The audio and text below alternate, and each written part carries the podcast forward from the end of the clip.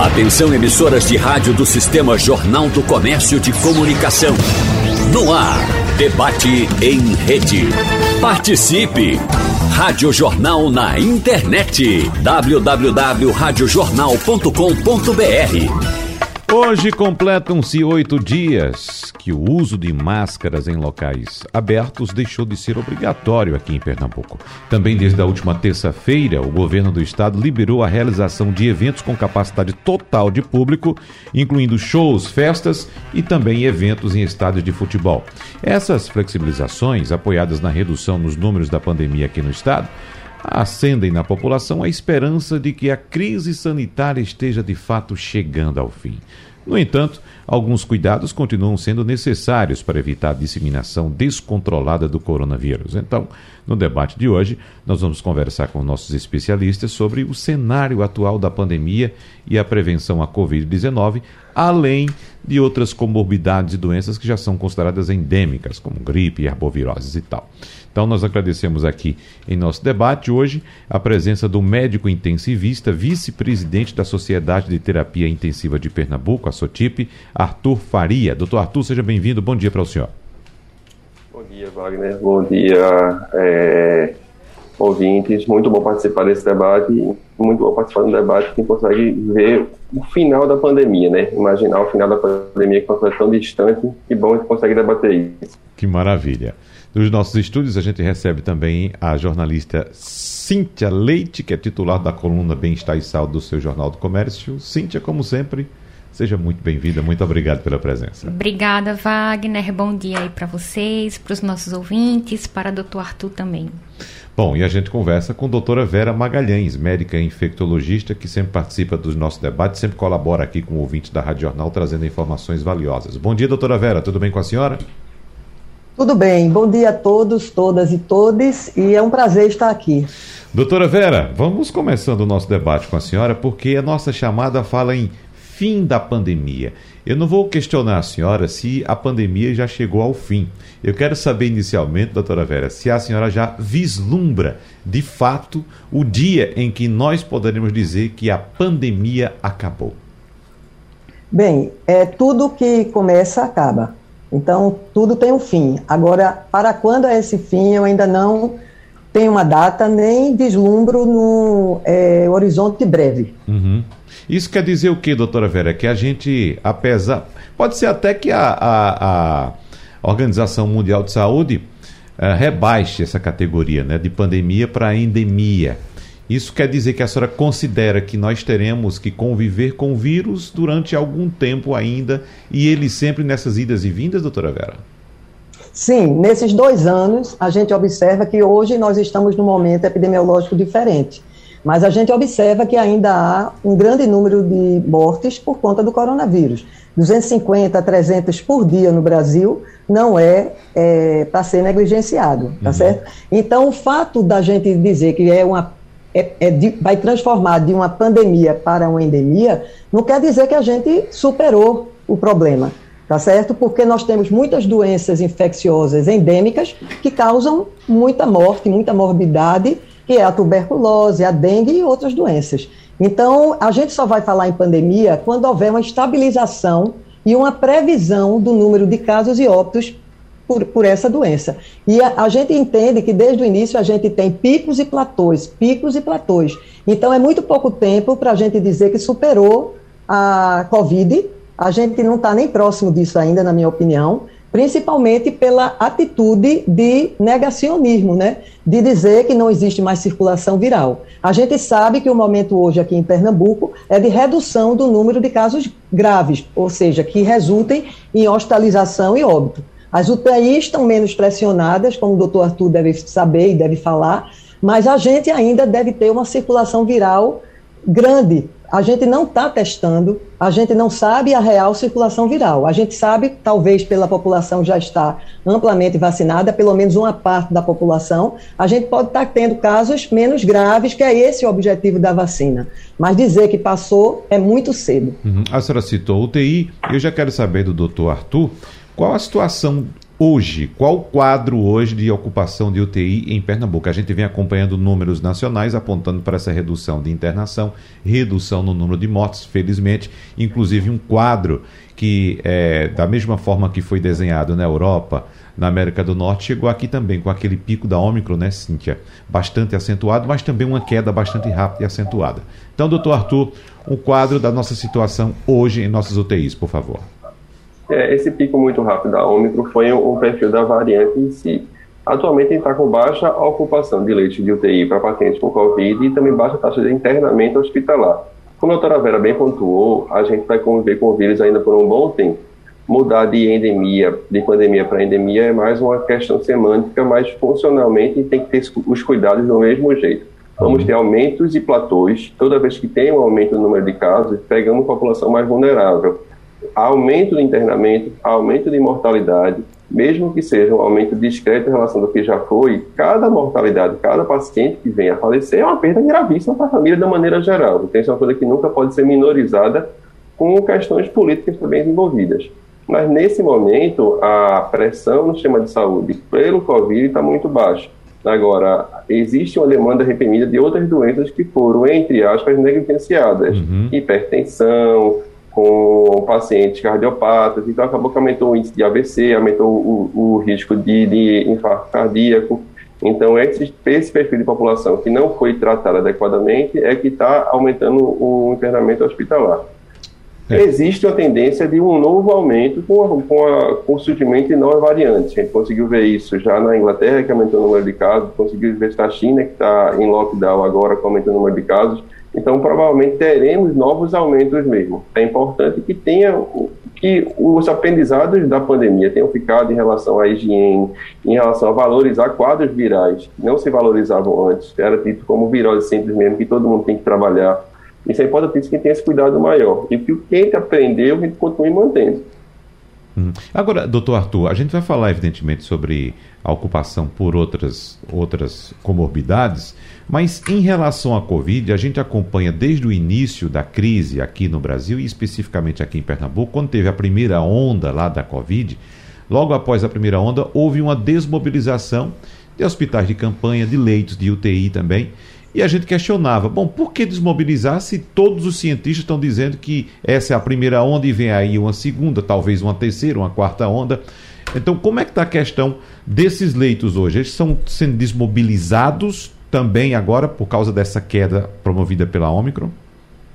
Também, também, assim, a, da rede pública, da maneira geral, vem desmobilizando, que é, seria o, o, que se defende, que é uma questão de, de investimento adequado, uhum. relocar a verba para outro setor, que é um debate mais difícil de ser feito, porque não tem essa informação com tanta clareza. Nos hospitais particulares, não existe uma, um desmonte de leitos. O que está se adequando é ao perfil da população. Se, por exemplo, eu tinha 80 leitos de UTI, eu estava com 40 para pacientes com suspeita ou confirmados de Covid e 40 pacientes não confirmados que não são Covid, atualmente estou com a população menor. Eu estou com 10, 20 pacientes, pacientes leitos para pacientes com Covid e a grande maioria dos leitos para pacientes que não são com Covid, mas que não houve uma redução do número de leitos. No serviço público, sim, houve porque, assim, foram leitos que foram aumentados mais rápido. Uhum. Desculpa. Foram leitos que foram aumentados rapidamente, com o intuito de adequar a pandemia. Realmente, acho que foram fechados mais rápido do que deveriam ter sido fechados. Tanto foi que a gente passou pelo primeiro pico, que foi catastrófico e um segundo pico no, no finalzinho do, do ano retrasado, começo do, ano passado, e a gente teve que novamente se adequar com a abertura de leitos de maneira intempestiva, intempestiva não, de maneira não ordenada. Então é importante que tenha uma redução gradual, escalonada, mas proporcional no número de casos. Uhum, claro. Cíntia, o que é que você observa inicialmente? É, gostei muito da observação que a doutora Vera colocou, essa questão de que a gente não está testando como deveria testar e um, um fato que me chamou a atenção quando a doutora Vera pontuou isso é, nós detectamos a BA2. Pernambuco detectou é, na última semana a, a circulação da BA2, né? Já, enfim, comunitária, né? Transmissão comunitária. E aí de, um, de uma paciente que foi infectada em janeiro. E eu tenho duas perguntas aí, doutora Vera. A senhora acredita que a nossa vigilância ainda deixa a desejar, né? Um caso que foi, é, enfim, um caso de janeiro, detectou-se há pouco tempo aí a BA12, desse caso de janeiro. E o que é que a senhora observa em relação a essa subvariante da Omicron? Ela não seria tão, enfim, tão transmissível, não, não levaria a casos tão graves? O que é que a gente já pode dizer aí da BA2? Bem, então, Cíntia, veja bem, a gente sempre está olhando pelo retrovisor em relação a diversas doenças e na Covid não seria diferente. Então, desde o início da pandemia, a gente testa muito pouco, é um dos países que menos testa no mundo, tá certo? Exatamente, é, é uma coisa que a gente fica sem a noção exata da circulação viral. E por que é tão importante a gente não olhar apenas para a ponta do iceberg, que é a internação na UTI? Porque é importante que a gente saiba que existe uma circulação viral ou não, intensa ou não, porque a circulação viral é que faz os, é, é, acontecer o surgimento de novas variantes. Então é muito importante, a gente não tem que olhar apenas para o óbito. O óbito é importante sim, mas a gente tem que entender que precisa ter medidas mais amplas do que abrir leito para UTI, do que dar condições é, de tratar bem o paciente, principalmente quando hoje nós temos tratamento precoce. Finalmente temos um tratamento com antiviral, que é o Paxlovid, que deve ser feito em pessoas mais vulneráveis, que são aquelas pessoas que têm comorbidade, os idosos, não é? os imunossuprimidos, e isso na fase precoce da doença, para evitar que ele desenvolva formas mais graves e que chegue à UTI. Então, a ideia hoje, existem formas tanto de prevenção, que a gente fala muito nas máscaras, a gente fala muito nas vacinas, abrindo parênteses em relação à vacina. A gente tem que perceber que essa vacina é não esterilizante. É uma vacina que ela não é apta para prevenir infecções. Ela é apta, sim, para prevenir os casos graves que levem à hospitalização e óbito. Mas o que é que quer dizer isso? Que a gente não vai ter aquela imunidade de rebanho planejada. Com essa vacina não vai, tá certo? Porque cada vez que surgem novas variantes, ela se torna menos efetiva para a finalidade da infecção. Então, isso vai fazer com que haja uma circulação viral importante. Sabemos que tem um grupo de pessoas vulneráveis, que são as crianças abaixo dos 5 anos, que não tem ainda disponibilidade da vacina, apesar da Coronavac ter se mostrado eficiente para a finalidade de diminuir os casos graves nessas crianças, tanto na China como no Chile e em outros países. Nós não temos a liberação ainda da Coronavac. Foi liberada ontem ou hoje a Janssen, tá certo? A Janssen, que é uma vacina de vetor viral, que é boa, mas nos Estados Unidos ela é muito pouco utilizada, exatamente por promover efeitos adversos relativamente graves. Lembro que os efeitos adversos causados pela vacina é muito menor do que os efeitos causados pela Covid doença tá certo? Então, sou favorável a todas as vacinas. Mas existem vários pontos que a gente precisa rever. A questão dos ambientes de trabalho. Não se concebe a gente querer um trabalho presencial sem proporcionar uma ventilação adequada, uma filtração do ar adequada, o uso de máscara, sim. A gente precisa manter o uso de máscara, exatamente porque a, vacina ela é pouco eficiente na prevenção da infecção tá certo? Então é fundamental medidas e reestruturação. Então pensar em normal como antes da pandemia, a gente vai ter que realmente conviver com o coronavírus, mas com a nova normalidade. E finalmente em relação à BA2, ela é mais transmissível, já se mostrou mais transmissível do que a BA1 tá certo? Mas ela tem o escape vacinal também e ela vai atingir pessoas. Já está havendo aumento de casos na Inglaterra, apesar da, de, da população estar fortemente vacinada, tá certo? Inclusive com terceira dose, que não ocorre isso no Brasil. A gente só tem 36% de pessoas com a terceira dose ou a dose de reforço. E a gente sabe que para a Omicron é fundamental essa terceira dose, não que não reduza a causa grave, mas ela não é tão eficiente quanto três doses. Três doses é mais eficiente, tem estudos mostrando isso. Então ela é mais transmissível e a gente não sabe ainda qual, qual vai ser o impacto da BA2 aqui no Brasil. Então, é cedo para a gente flexibilizar demais. É importante o retorno, sim, das atividades econômicas, da vida ao normal, mas sem esquecer da responsabilidade e do conhecimento. Então, tem muita coisa a se fazer que a gente não está fazendo. Eu não sei se o Paxlovid vai ser disponibilizado para a população. Eu sei que nos Estados Unidos custa 500 dólares esse tratamento, que é um tratamento precoce, que deve ser iniciado, um comprimido, nos primeiros cinco dias de doença nos pacientes vulneráveis e que proporcionam a redução de 80% dos casos de internação e óbito. Então, é o tratamento precoce esperado e tão falado em 2020, que não existia naquela época, mas agora existe. Então, essas coisas a gente tem que refletir. Doutora Vera, falar um pouco mais a respeito da vacina, que nós evidentemente citamos aqui várias vezes, né, Cíntia, de que a vacina ela não, não uh, inibe a infecção em si, como disse a doutora Vera, mas sim as formas graves da doença, né? Batemos muito nessa tecla aqui. Agora, a senhora tem expectativa de que a vacina ideal, que de fato seja eficiente contra a infecção, possa surgir ainda, doutora Vera? Claro que vai surgir, com certeza. Existem já em andamento várias pesquisas, tá certo, que utilizam é, no, as novas variantes como a base para a vacina, que na verdade aqui a vacina atual, tá certo, a versão atual utilizou a cepa original, I1.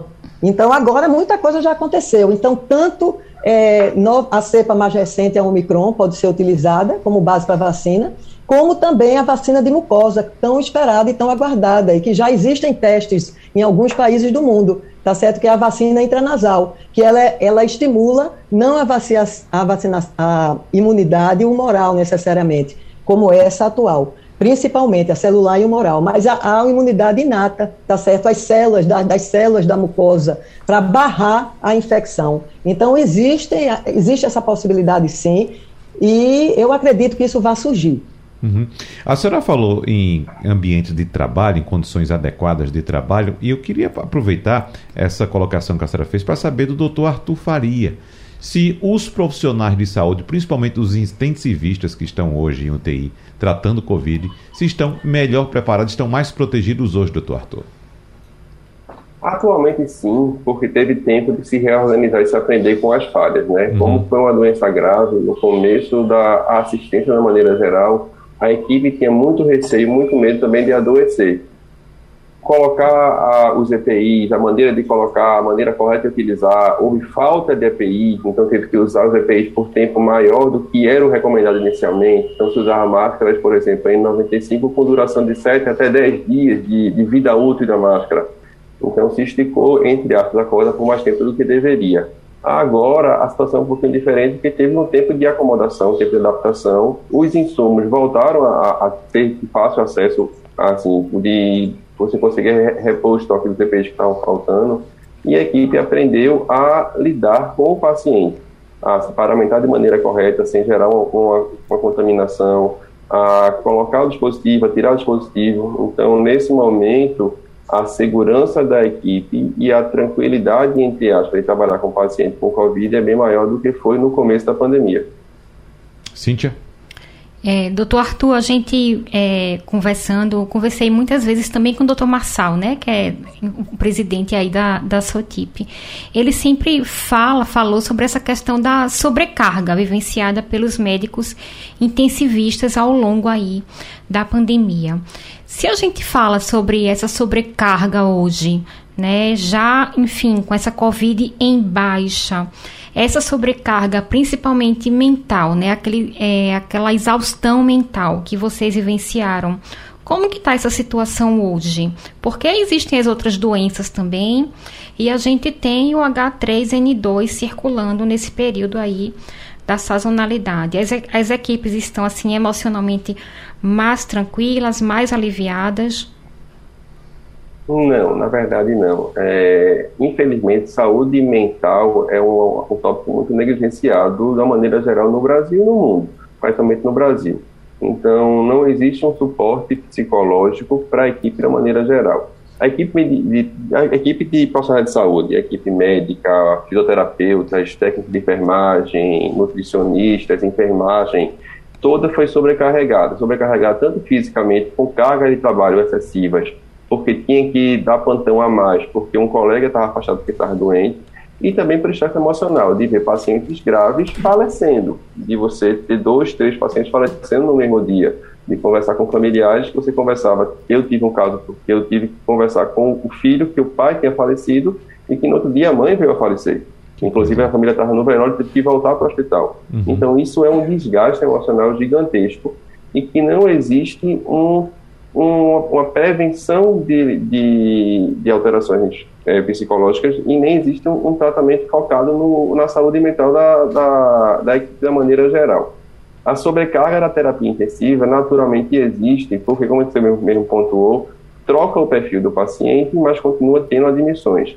A equipe que trabalha com medicina intensiva, que trabalha em, em UTI, é uma equipe que gosta de trabalhar com o perfil de paciente, que é esse perfil de paciente mais grave. Então, aquela, aquela história que sempre fala, trabalhe com o que você gosta de fazer, que naturalmente seu dia a dia vai ser melhor.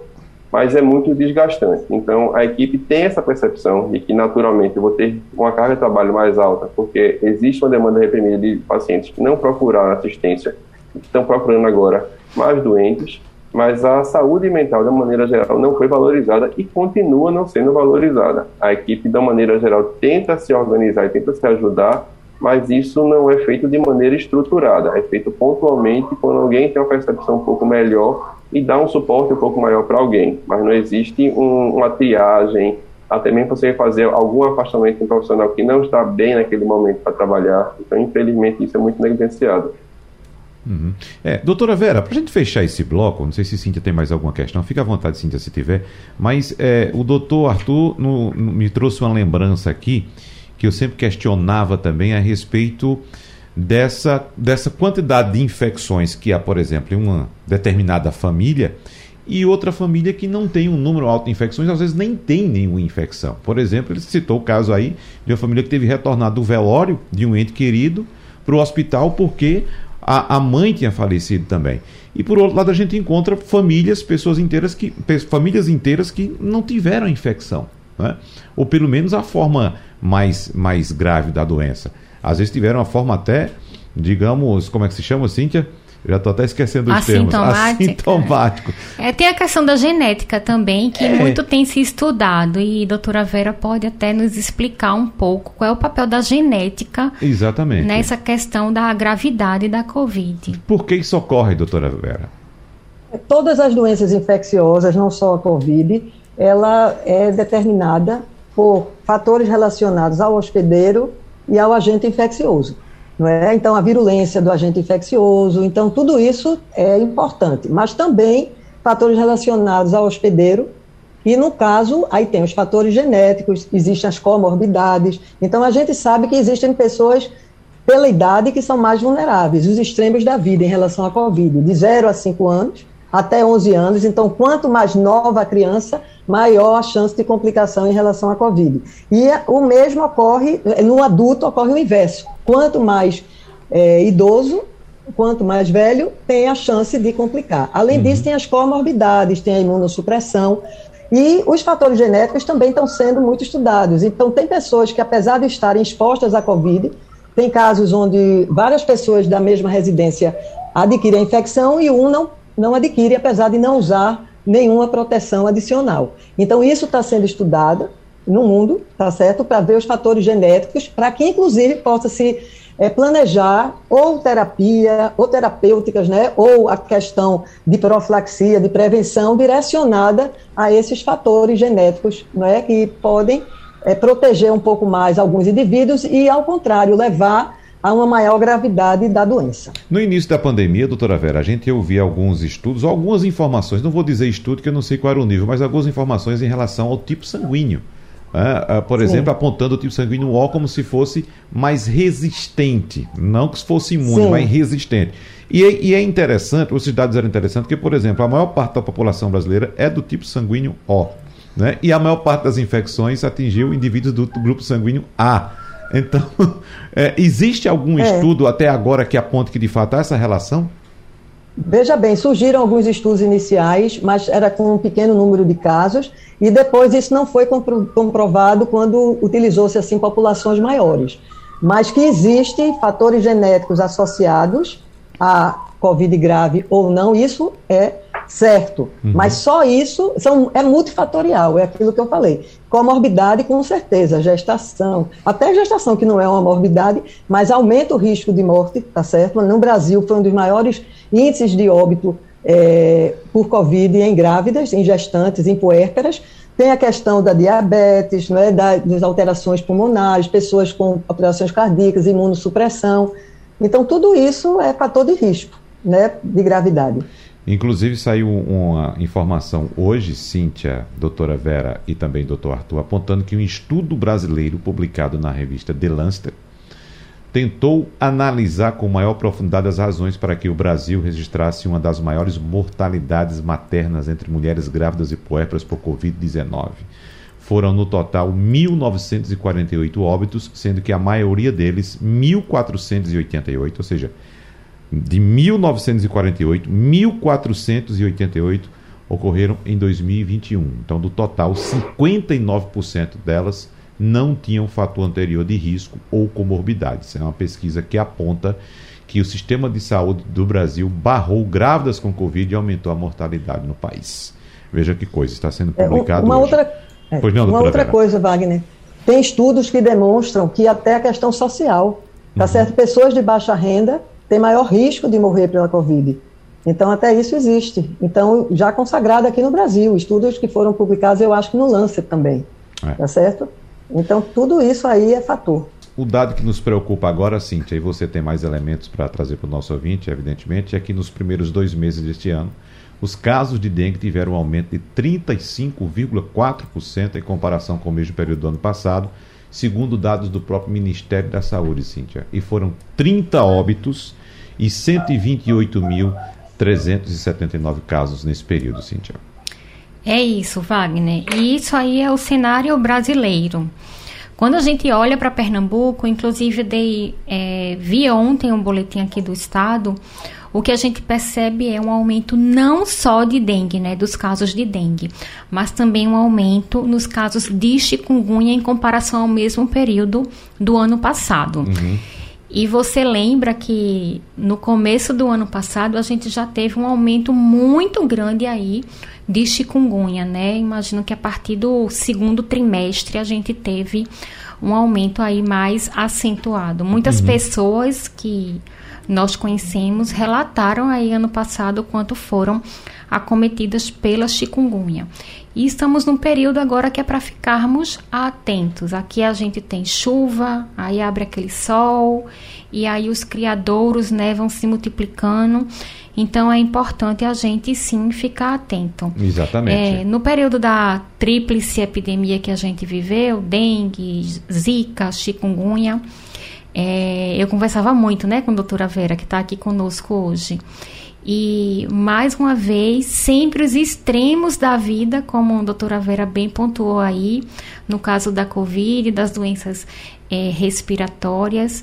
Para dengue também há uma grande preocupação aí nos extremos da vida, né? Isso, doutora Vera, tanto para criança quanto para os idosos têm uma preocupação a mais. Doutora Vera vai responder, claro, mas eu queria saber antes, Cíntia, de doutor Arthur, qual o nível de preocupação que ele tem, como, quanto intensivista, com essas arboviroses, que a gente sabe, você disse que a gente passou por essa tríplice epidemia e foi um momento muito difícil.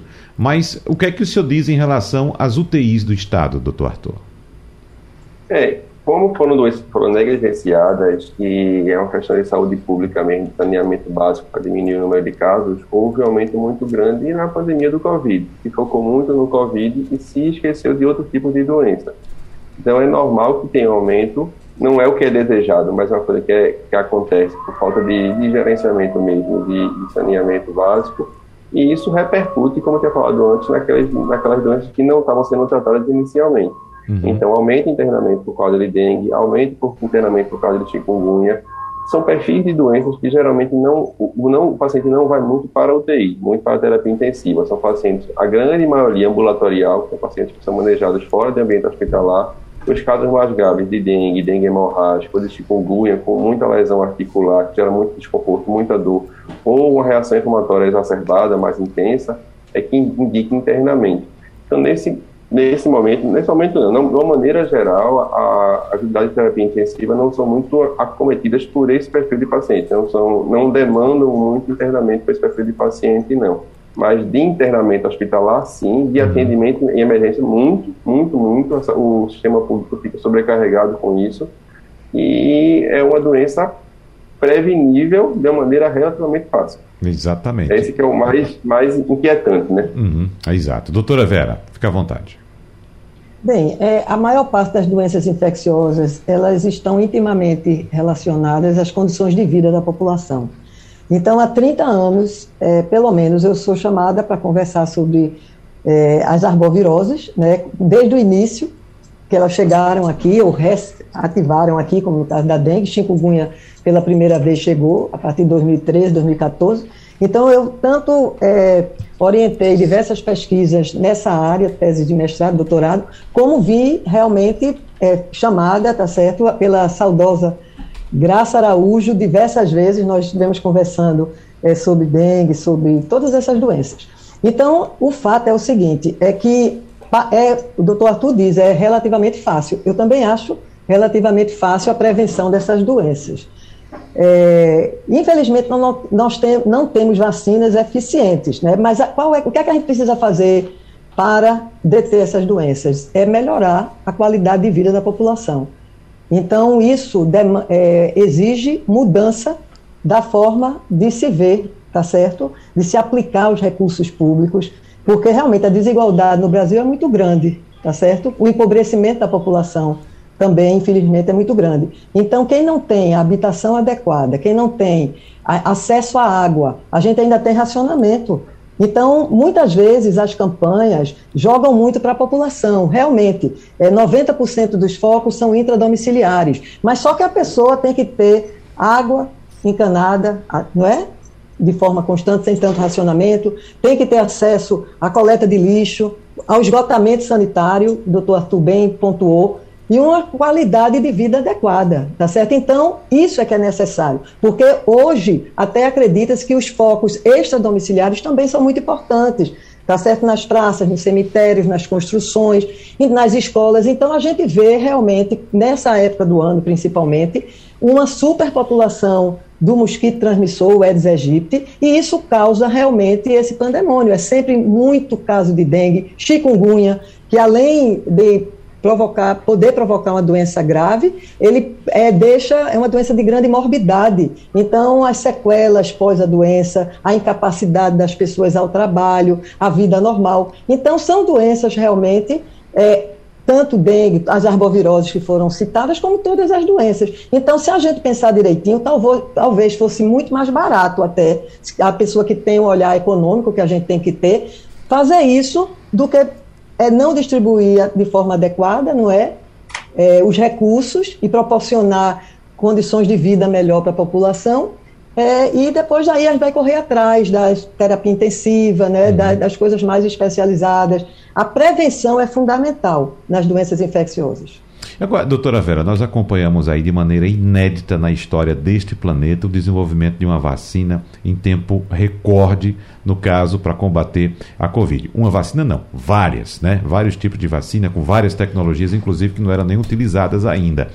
E, e, mesmo com pesquisas há décadas, nós não temos ainda uma vacina eficiente, como vimos para a Covid, contra a dengue, por exemplo. Há um imunizante, inclusive, disponível no Brasil, mas apenas no mercado privado e mesmo assim com restrições ainda de uso. A senhora pode até detalhar, se for o caso, por gentileza. E tem uma vacina também aguardando a aprovação da Anvisa desde o ano passado. Por que isso ocorre, eh, doutora Vera? Veja só que a gente convive, convive com a, a dengue há o quê? Há 40, 50 anos aqui no Brasil, ou até mais? É, eu acho que menos, viu? Porque eu já estava formada e eu não tenho esse tempo todo informada, não, quando é Mas é, é, muito tempo, tá uhum. certo? Mas olha, veja bem, eu acho que é aquela questão não é? A, a Covid é uma doença importantíssima, doença pandêmica que atingiu todas as populações. No caso das arboviroses, da malária, não é? Até da tuberculose, ela atinge principalmente os países mais pobres, com menos recursos, ou as pessoas mais pobres nesses países. Então, eu acho que o grau de interesse varia de acordo com essa questão econômica que está sempre na ordem do dia, não é? E na mentalidade da maioria das pessoas. Então, tem a ver com isso também. E a questão da Covid, por que surgiram é, vacinas tão rapidamente? Porque já existiam estudos até para as outras é, coronaviroses, tá certo? As graves, inclusive, a, então, as causadoras da síndrome respiratória aguda grave. Então, já existiu o desenvolvimento, mas houve um impulsionamento grande a partir do momento que realmente foi estressada, a população mundial foi estressada, ainda está sendo, nós não superamos ainda, e o fato é o seguinte, é que teremos novas doenças, viu, é, de transmissão aérea, é, viroses, isso aí não se questiona. Foi até surpresa vir um coronavírus, um novo uhum. coronavírus, mas se pensa muito também na gripe aviária, que é um problema constante, e isso pode realmente é, vir a ser uma epidemia ou pandemia. Então, a gente está estressado com isso, é por isso que a gente fala da reestruturação dos locais de trabalho. Não é, não é só no ambiente hospitalar. E, e isso, para as pessoas poderem retornar ao trabalho, as pessoas precisam ter condições de é, segurança, entendeu? Mas a, a, eu não sei se respondi, a questão é de interesse também. Uhum, respondeu sim. Sim, é, por favor. Aproveitando, doutora Vera, eu queria é, perguntar à senhora o seguinte: a gente fala de dengue, fala da chikungunya, mas a Zika ela parece mais silenciosa, né? Pernambuco não tem notificado há um bom tempo, né? Muito menos aí confirmado os casos de Zika. O que é que pode ter ocorrido? É, que é que pode ter ocorrido com em relação à Zika? É, não se está notificando porque não se está fazendo a vigilância de forma adequada ou não se está testando da forma adequada, tem aí aquela confusão de diagnóstico com dengue ou a zika realmente não está circulando e a qualquer momento aí, já que a gente está um tempo aí sem essa circulação, pode explodir aí novamente os casos de zika. A senhora, enquanto estudiosa aí das arboviroses, o que é que a senhora pode nos dizer? Veja bem, a zika realmente, o, o maior efeito da zika visível é a microcefalia, que vai ocorrer quando a gestante se infecta com esse vírus, né? Então é o maior impacto. Então microcefalia não tem como esconder. Então, pelo, até onde eu sei, não está havendo um aumento de casos de microcefalia, tá certo? Como ocorreu quando a Zika chegou aqui naquela é, tripla epidemia que você falou também, Cíntia. Então, é, Zika, quando acomete um indivíduo imunocompetente, mesmo uma criança, ela causa sintomas muito leves e são indistinguíveis não é dos apresentados por pacientes com dengue e chikungunya. Então, eu digo a você com toda a segurança, a maior parte é, dessas arboviroses, o diagnóstico etiológico é feito pelo diagnóstico, pelo exame laboratorial e principalmente a PCR, tá certo? Quando você mostra o agente infeccioso. Porque eu já vi casos que eu dizia, tem tudo para ser dengue, era chikungunya, eu tenho, eu tenho tudo para ser chikungunya, era dengue. Lógico que tem o caso clássico de chikungunya, aquele que chega encurvado, com muitas dores articulares, várias dor, é, articulações envolvidas, que aquilo, assim, aquele quadro, tudo tem a ver com, com chikungunya. Mas aqui a gente tem muitos quadros chamados atípicos. Agora, em relação à zika, a gente tem a microcefalia, então a gente não está tendo muita microcefalia. Talvez até a imunidade tenha, é, como houve a disseminação tão grande é, da doença alguns anos atrás, por um tempo as pessoas permanecem imunes contra a doença. Pode ser isso. Mas aí por que não com a chikungunya? A gente ainda bate recorde de chikungunya. Tá certo? E a gente sabe que a chikungunya, é, ela tem realmente um, um, um, percentual muito grande de manifestações clínicas, porque você pode ter tanto a dengue como a zika sintomática tá certo? Não é infrequente a dengue ser assintomática, mas chikungunya não. É menor o percentual de pessoas que adquirem infecção e não têm sintomas. Então, são muitas questões a serem respondidas, mas o que a gente sabe é que a microcefalia não aumentou. Então, possivelmente, a zika ela está arrefecida, pelo menos por enquanto. Deixa eu saber se o doutor Arthur tem alguma observação a fazer a respeito desse assunto, que eu tenho outra questão para a doutora Vera, para não deixar o doutor Arthur esperando tanto tempo. Diga aí, doutor Arthur. Eu acho que é, eu concordo com, com Vera. Acho que tem, também tem a subnotificação, são doenças ambulatoriais. Chikungunya, como Vera bem colocou, é uma doença que naturalmente causa mais clínica, mais dor articular, mais incômodo, a população naturalmente procura mais ajuda. E é uma doença que também gera sequela funcional. O paciente que tem uma artralgia, que tem uma artrite, ele pode ficar remitindo a artrite, voltando, voltando a fazer os quadros sintomáticos. Então, é um quadro mais fácil de você perceber. Às vezes, dengue, zika, chikungunya, você não percebe qual é a arbovirose. Você diz que esse quadro é um quadro de arbovirose, mas não, pode saber, não consegue saber qual. Mas o ponto realmente é, microcefalia não se tem mais documentação. Se teve uma fase que teve documentação de muitos casos e depois basicamente não se documenta mais. Então é difícil saber se é a zika que não está circulando mais ou se teve alguma modificação no perfil de maneira geral. Mas uhum. acredito que também tem um componente de subnotificação. É. A outra questão que eu tenho para a doutora Vera agora é a respeito da vacina que eu citei, doutora Vera. A vacina contra a dengue, a única disponível no Brasil, que é de um laboratório francês, inclusive, vendido na rede privada, né? É, na maior parte do Brasil, e não está disponível no Programa Nacional de Imunizações. Então já tem gente preocupada aqui perguntando se pode tomar essa vacina. Inclusive, a gente sabe, as informações que nós temos, doutora Vera, de quem uh, teve dengue de um tipo ou de dois tipos, por exemplo, duas vezes, está imunizado em relação a esses dois tipos de dengue, né?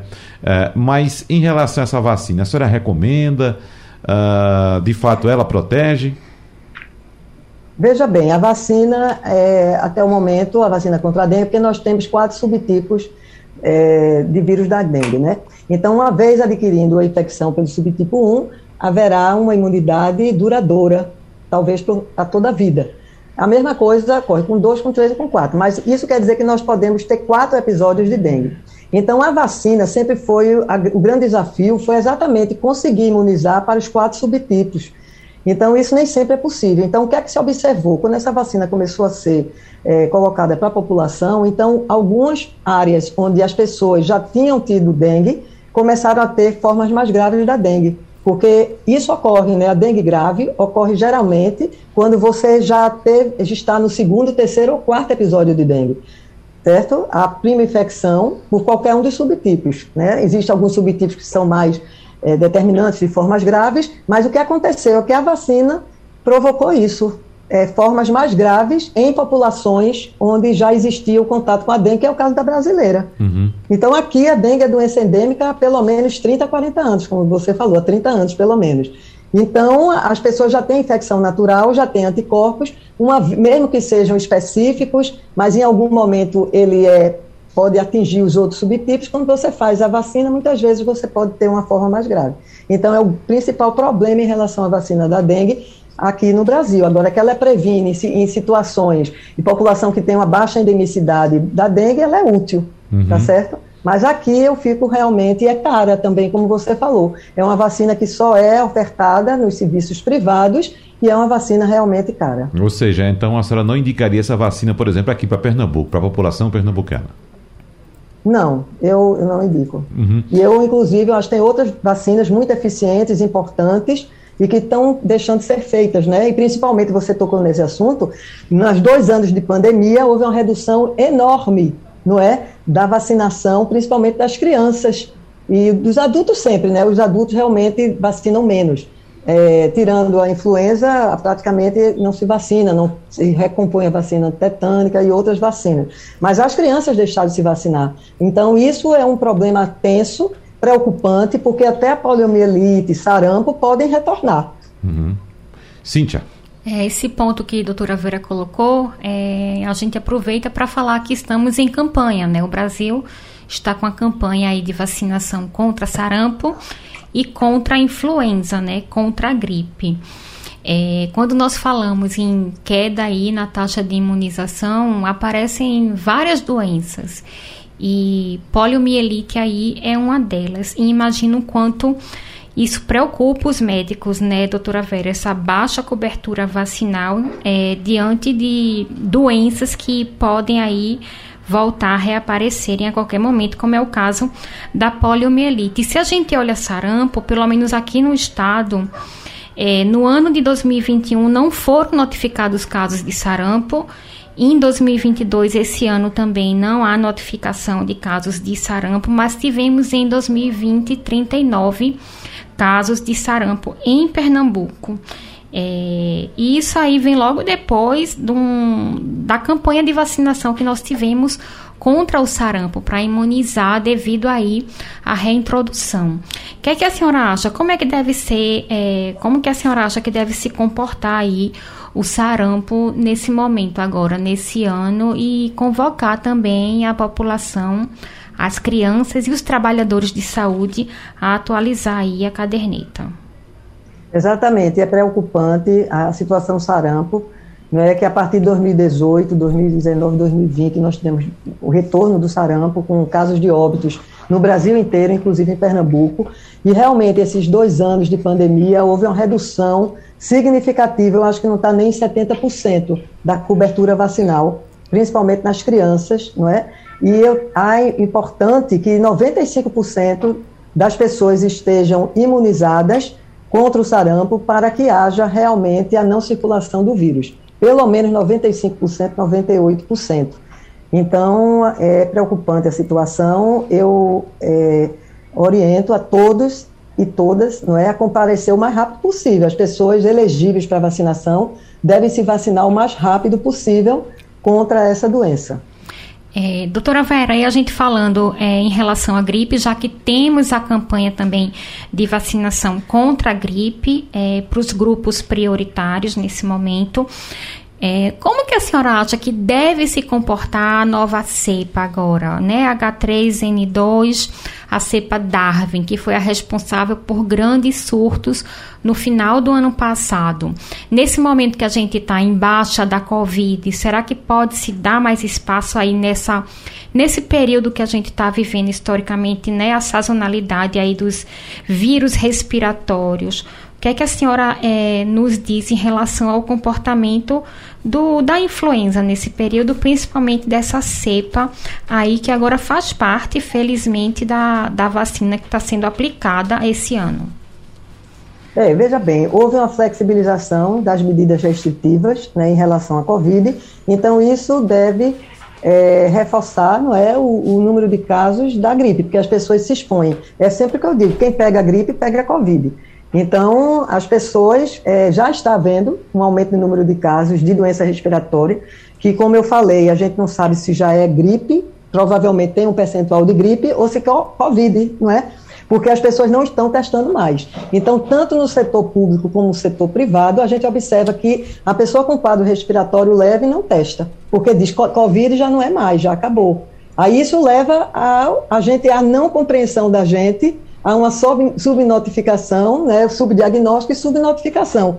Então, é, a gente não sabe dizer ao certo porque não existe a vigilância epidemiológica de forma satisfatória e rápida. Tá certo? Existem centros, né, sentinelas, que sempre estão aí e mais vão dar daqui a um ano, um mês a dois meses, não é? O que a gente está passando agora. Agora, as pessoas de grupo vulnerável devem correr para se vacinar. É possível fazer as duas vacinas ao mesmo tempo, contra a Covid e contra a influenza o Ministério da Saúde brasileiro já liberou. E contra o sarampo, por ser um vírus vivo atenuado, provavelmente não tem problema também. Ontem eu participei de um programa e realmente eu não defini isso, mas é, provavelmente, pelo que eu li, não há nenhum problema, porque um vírus atenuado e o outro é inativado, ou vetor viral, então não tem nenhum, ou, ou por RNA, né? então não tem problema dar simultaneamente as vacinas. Então, as pessoas devem se vacinar. Felizmente, nós temos essas vacinas preveníveis. Enquanto a gente não tem uma modificação da situação social da gente, não é, com, é fornecendo a tecnologia, as melhores condições de vida em favor da maior parte da população. Infelizmente, apenas uma, um pequeno percentual se beneficia disso. Mas a vacinação aqui, felizmente, não é o nosso programa é, de vacinação, nacional de vacinação, de imunização, é um, uma joia, tá certo? É importantíssimo, um exemplo, como o SUS também. Felizmente, nós temos o SUS e temos que defender com unhas e dentes o SUS, tá certo? Porque é o que está fazendo minimizar esses problemas que nós enfrentamos, principalmente em relação à pandemia e a essas outras doenças que foram citadas. Cíntia Leite, vamos colocar o doutor Arthur Faria também na nossa conversa aqui nesse terceiro bloco, vamos no lá. encerramento, porque nós temos algumas dúvidas ainda para tirar com o doutor Arthur, né? É. Doutor Arthur, eu estava no intervalo aqui conversando com Wagner o quanto a gripe também é, impacta os leitos de UTI. E é, acho que o senhor pode trazer para a gente a experiência do final do ano passado, como é que foi aí é, vivenciar esse período é, nas unidades de terapia intensiva. E é um perfil, não sei, é um perfil diferente da Covid, esse paciente que é, se infecta pelo, pelo vírus influenza, pelo menos essa nova cepa, né, o H3N2 Darwin, qual que foi o perfil do paciente que precisou aí para um leito de UTI diante dessa, dessa nova cepa e qual que é a expectativa de vocês, médicos intensivistas, para essa sazonalidade agora desse ano? É isso que eu ia pontuar. É, os vírus respiratórios, entre aspas, competem um com os outros. Então, se eu tenho um aumento de um vírus, naturalmente o outro vai diminuir. Se eu tenho a diminuição também de um vírus, naturalmente o outro vai aumentar. Ainda mais com o aumento do número de eventos de aglomeração. Todo pós-evento grande, São João, Carnaval, você tem um aumento do número de, de, de, infecções respiratórias, porque você aglomera mais pessoas e naturalmente dissemina mais. Isso é a sazonalidade normal que a gente tem de doenças virais. No final do ano passado foi exatamente isso que aconteceu. A gente teve uma baixa dos casos de Covid e teve um aumento do caso de influenza.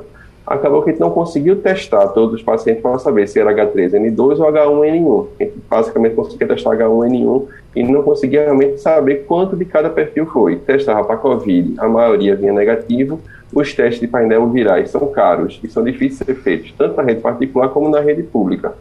Os perfis dos pacientes são um pouquinho diferentes. O perfil do paciente do Covid, ele tende a ser um paciente potencialmente mais grave. Mas influenza também é uma doença grave e também pode acometer em pacientes mais vulneráveis, fazendo casos mais graves. A gente teve uma escalada na demanda de oxigênio e de ventilação mecânica muito maior nos pacientes com Covid do que teve nos pacientes com influenza. Os pacientes evoluíam mais melhor, evoluíam mais rápido na terapia intensiva, saindo da unidade, e demandavam menos assistência, menos suporte ventilatório, de ventilação mecânica, de suporte a oxigênio. Mas potencialmente, assim, mas é uma doença potencialmente grave e tivemos pacientes que tiveram que ser entubados por influenza. Então, uhum. é uma doença que também tem que ser valorizada, tem que ser respeitada. É, esse relato do doutor Arthur é importante, doutora Vera, porque muita gente ainda pensa que gripe é uma coisa besta, né? Que a gente cura em casa tal. Então, veja só, houve necessidade de intubação de alguns pacientes por gripe, por influenza, doutora Vera. Sim, Todo ano há. É? Não só aqui, como nos Estados Unidos. Existe um, um, um, número grande de pessoas, principalmente as pessoas com comorbidades, não é que são muito semelhantes às comorbidades é, que vulnerabilizam as pessoas com Covid e morrem. Então, mas aí existe uma coisa, existe a vacina. A vacina da influenza, ela pode não conter a infecção, da mesma forma que para a Covid, mas reduz muito a morbimortalidade principalmente a mortalidade, internação e óbito. Uhum. Então é muito semelhante. O efeito da vacina da influenza é muito semelhante da vacina atual contra a Covid. Ela não é capaz de deter a infecção. Existem, principalmente as pessoas idosas, que têm uma efetividade de 30% a 40% só, que é baixa, mas previne a hospitalização e óbito. Então é por isso que as pessoas precisam se vacinar. O que, é que a senhora diz, isso. doutora Vera? Pra... Doutora Vera pois não, doutor Arthur, pois não. Só, só interromper. O que a Vera pontuou é uma coisa muito importante, diminuição do internamento e diminuição do escalonamento dos pacientes no, no ambiente hospitalar, de enfermaria para UTI. Se eu tenho menos internamento no UTI, eu tenho uma equipe que está conseguindo trabalhar melhor nos pacientes que estão na UTI. Se eu tenho vários internamentos ao mesmo tempo com os pacientes graves, naturalmente a assistência cai. O suporte aos pacientes diminui porque você não tem tempo hábil de tratar os pacientes. Uhum. Então, você conseguir fazer com que diminua a redução do internamento em ambientes mais críticos naturalmente o suporte é melhor. Além de proteger o paciente, o cuidado com o paciente também é melhor. Isso é um ponto importantíssimo. É. Doutora Vera, a gente sabe que o Sistema Público de Saúde disponibiliza vacina contra a influenza para dois públicos especificamente, né? Ah, claro, tem aqueles trabalhadores de saúde, mas basicamente são crianças de seis meses a menos de cinco anos de idade e também os idosos. E esse público do meio, doutora Vera, o que é que a senhora diz? Quem puder se vacinar, se vacine. Uhum. Nos Estados Unidos é indicada a vacinação para todos acima dos seis meses, só que eles não disponibilizam no setor, no setor público assim. Mas assim, é aqui tem que haver a priorização não é, das pessoas que têm maior risco de complicação. É isso que se faz. Mas quem tiver condições de se vacinar, mesmo que não esteja nesses grupos, que além disso inclui as gestantes, aí vem as gestantes, os indígenas, né, aldeados, é, as pessoas é, privadas de liberdade, não é, as pessoas de, com alterações, não só os idosos, como é, imunodeprimidos, pessoas com HIV. Então, todos esses grupos são prioritários. Mas quem puder se vacinar, se vacine, porque é importante que o maior número de pessoas estejam vacinadas, inclusive as pessoas que convivem com as pessoas com o grupo comunitário, para não levar para casa não é a infecção. Uhum. Cíntia, rapidinho, algum recado mais? É, acho que a gente tem que lembrar que as campanhas estão aí, são divididas em fases, então, como você bem colocou, primeira fase aí para as crianças e também para os idosos e trabalhadores de saúde, e depois vem crianças, gestantes, como a doutora Vera falou. Então, uhum. é procurar aí um posto de saúde para tomar as duas vacinas, né? Tanto o público de sarampo quanto de influenza. E quem não estiver no grupo, como disse a doutora Vera, e tiver condições de pagar uma clínica particular, é bom se vacinar também. Isso, é isso, proteção nunca é demais. Muito bem. Então, eu quero agradecer a presença de todos vocês aqui no nosso debate. Doutora Cíntia Leite, doutora também, viu, Cíntia? Cíntia Leite, que é jornalista titular das colunas Saúde e Bem-Estar do Jornal do Comércio. Doutora, porque a gente sempre faz consulta com ela aqui, viu, doutora okay. Vera? doutora Vera Magalhães, que é médica infectologista, e o doutor Arthur Faria, que é médico intensivista e vice-presidente da Sociedade de Terapia Intensiva de Pernambuco, a SOTIP. Muito obrigado pela presença de vocês. Abraços, até a próxima. Tchau, tchau. Sugestão ou comentário sobre o programa que você acaba de ouvir, envie para o nosso WhatsApp 99147 8520.